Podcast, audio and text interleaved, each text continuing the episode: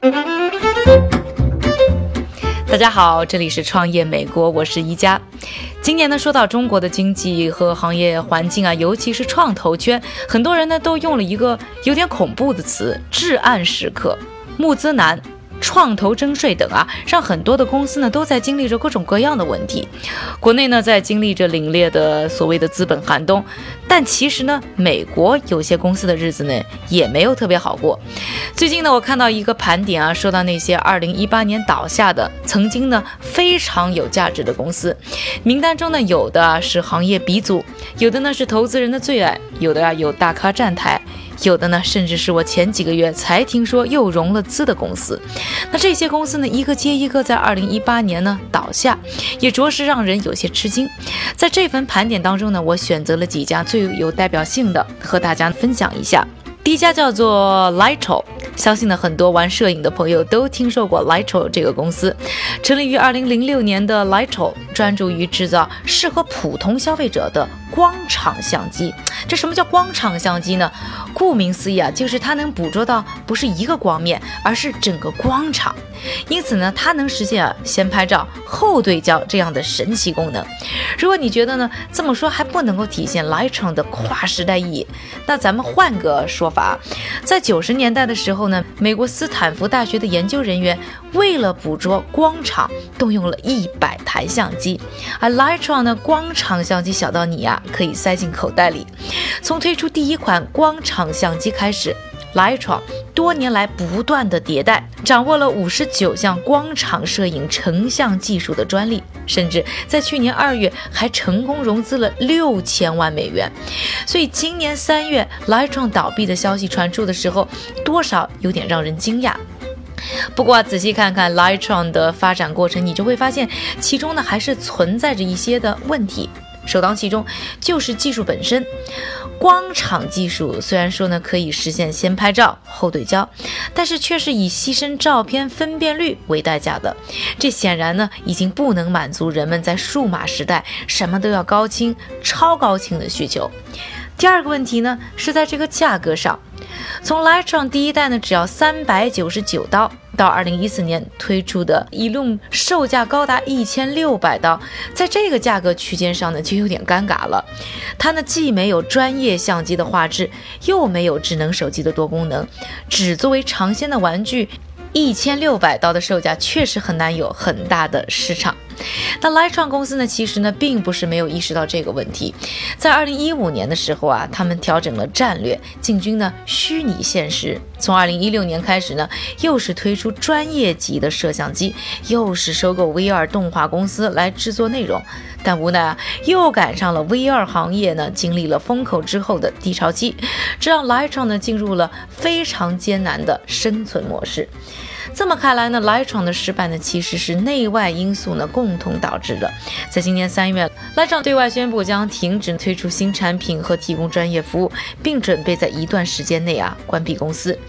此后便有消息称呢，谷歌有可能会接盘 Lightroom，但是到今年年底啊，还是没有听到任何的定论。说完 Lighton，再来说呢，我们今天要分享的第二家公司 Theranos。Theranos 呢，曾经估值九十亿美元，稳稳地坐在《华尔街日报》十亿美元俱乐部全球创新企业排行榜上。而给这一家公司撑腰的投资者呢，是包括像甲骨文创始人 Larry Ellison 这样的传奇大佬。曾经啊，帮这一家做决策的董事会里，还有呢像基辛格这样的外交高人。同时，他的创始人以四十五亿美元的身价，成为福布斯财富榜上最年轻的女富豪，更有人称她是女版乔布斯。而这家公司呢，就是 Theranos。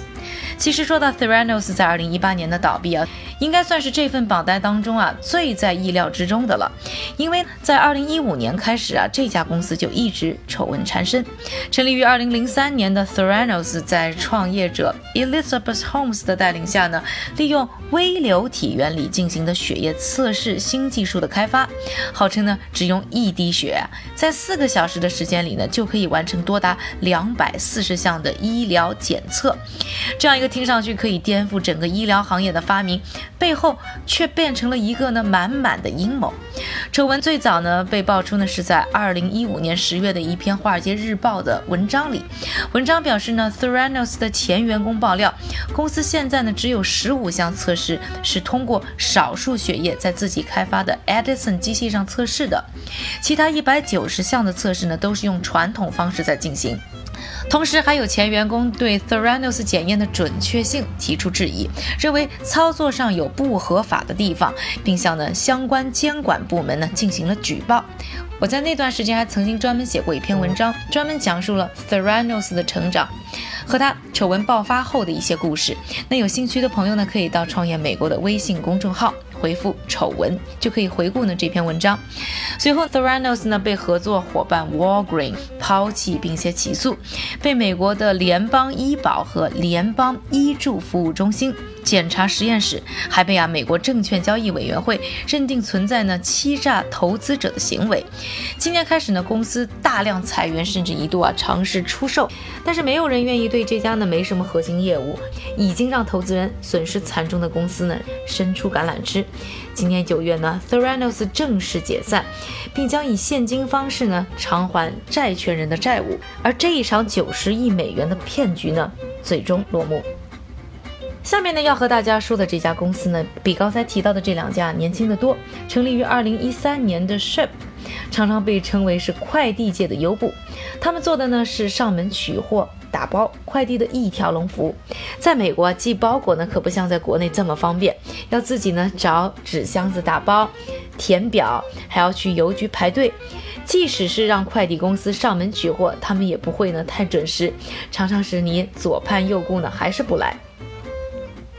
Ship 做的呢，就是帮助消费者呢节省掉寄快递过程当中所耗时耗力的那些麻烦事儿。你只要用 Ship 的 App 呢拍个照，发给地址，Ship 在二十分钟之内呢就会来取货，拿到他们的仓库里呢，帮你进行专业的打包，并选择呢最经济实惠的快递公司，帮你呢把这些东西呢送到你的目的地。Ship 在这个过程当中呢，每单只收取五刀的手续费。当年 Ship 的这个模式呢，深受呢投资人的欢迎啊。当时的融资额呢达到六千两百万美元，估值呢一度还达到两点七五亿美元。然而呢，Ship 在二零零八年却因为再也融不到资而倒闭了。Ship 失败的原因之一呢是开始的用户体验太好了，取货迅速，而且呢是采用啊一刀切的服务费，你不管是寄一本书还是一个大书架。还是沙发都是五刀的服务费。二零一五年呢，连投资人 John Doerr 都大赞啊，Ship 简直是太神奇了。然而呢，Ship 的用户体验背后呢，是 Ship 大量的人力物力的投入。用户越多，成本其实会变得越高。Ship 抓襟见肘的情况下，不得不寻求变化。他们开始呢，分物品的大小收取啊。五到七十五元不等的费用，甚至呢添加了用户自己打包的选项，这让 Ship 变得越来越不神奇，越来越不好用。同时呢，Ship 还开始把服务的中心从个人转向有稳定货源需求的小企业。但是这个领域呢，早已经有了 shipo、Shipbob 等公司，而这一步棋也没能让 Ship 呢得到多少甜头。今年三月，创始人 Kevin Gibbon 呢在 LinkedIn 上发布了一条帖子，宣布 Ship 将终止所有业务。而 Ship 的失败留给我们的经验呢，就是一定要选择一条呢可持续的商业模式。最后我们要说的这家公司呢是 Rethink Robotics。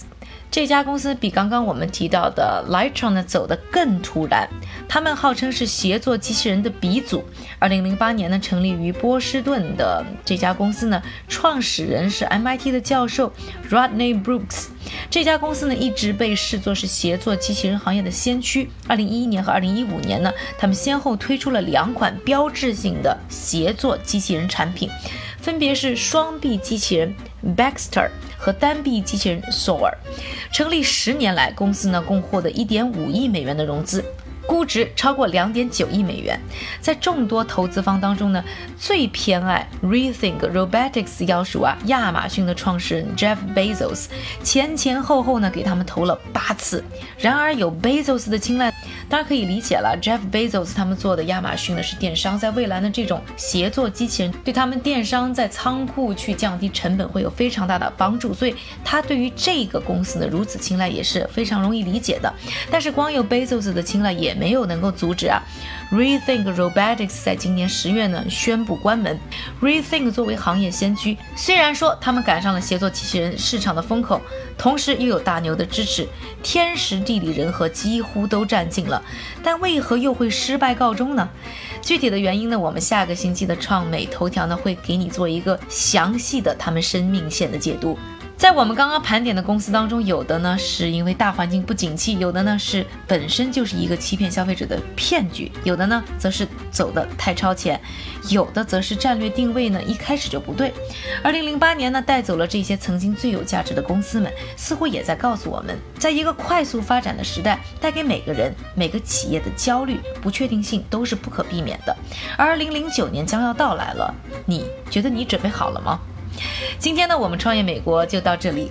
下一期呢，我们会继续和大家分析的就是 Rethink Robotics 他们成长的路线，到底为什么最后会以失败而告终的？在这里呢，还想祝各位圣诞愉快。我是宜家，下期创业美国，我们再见。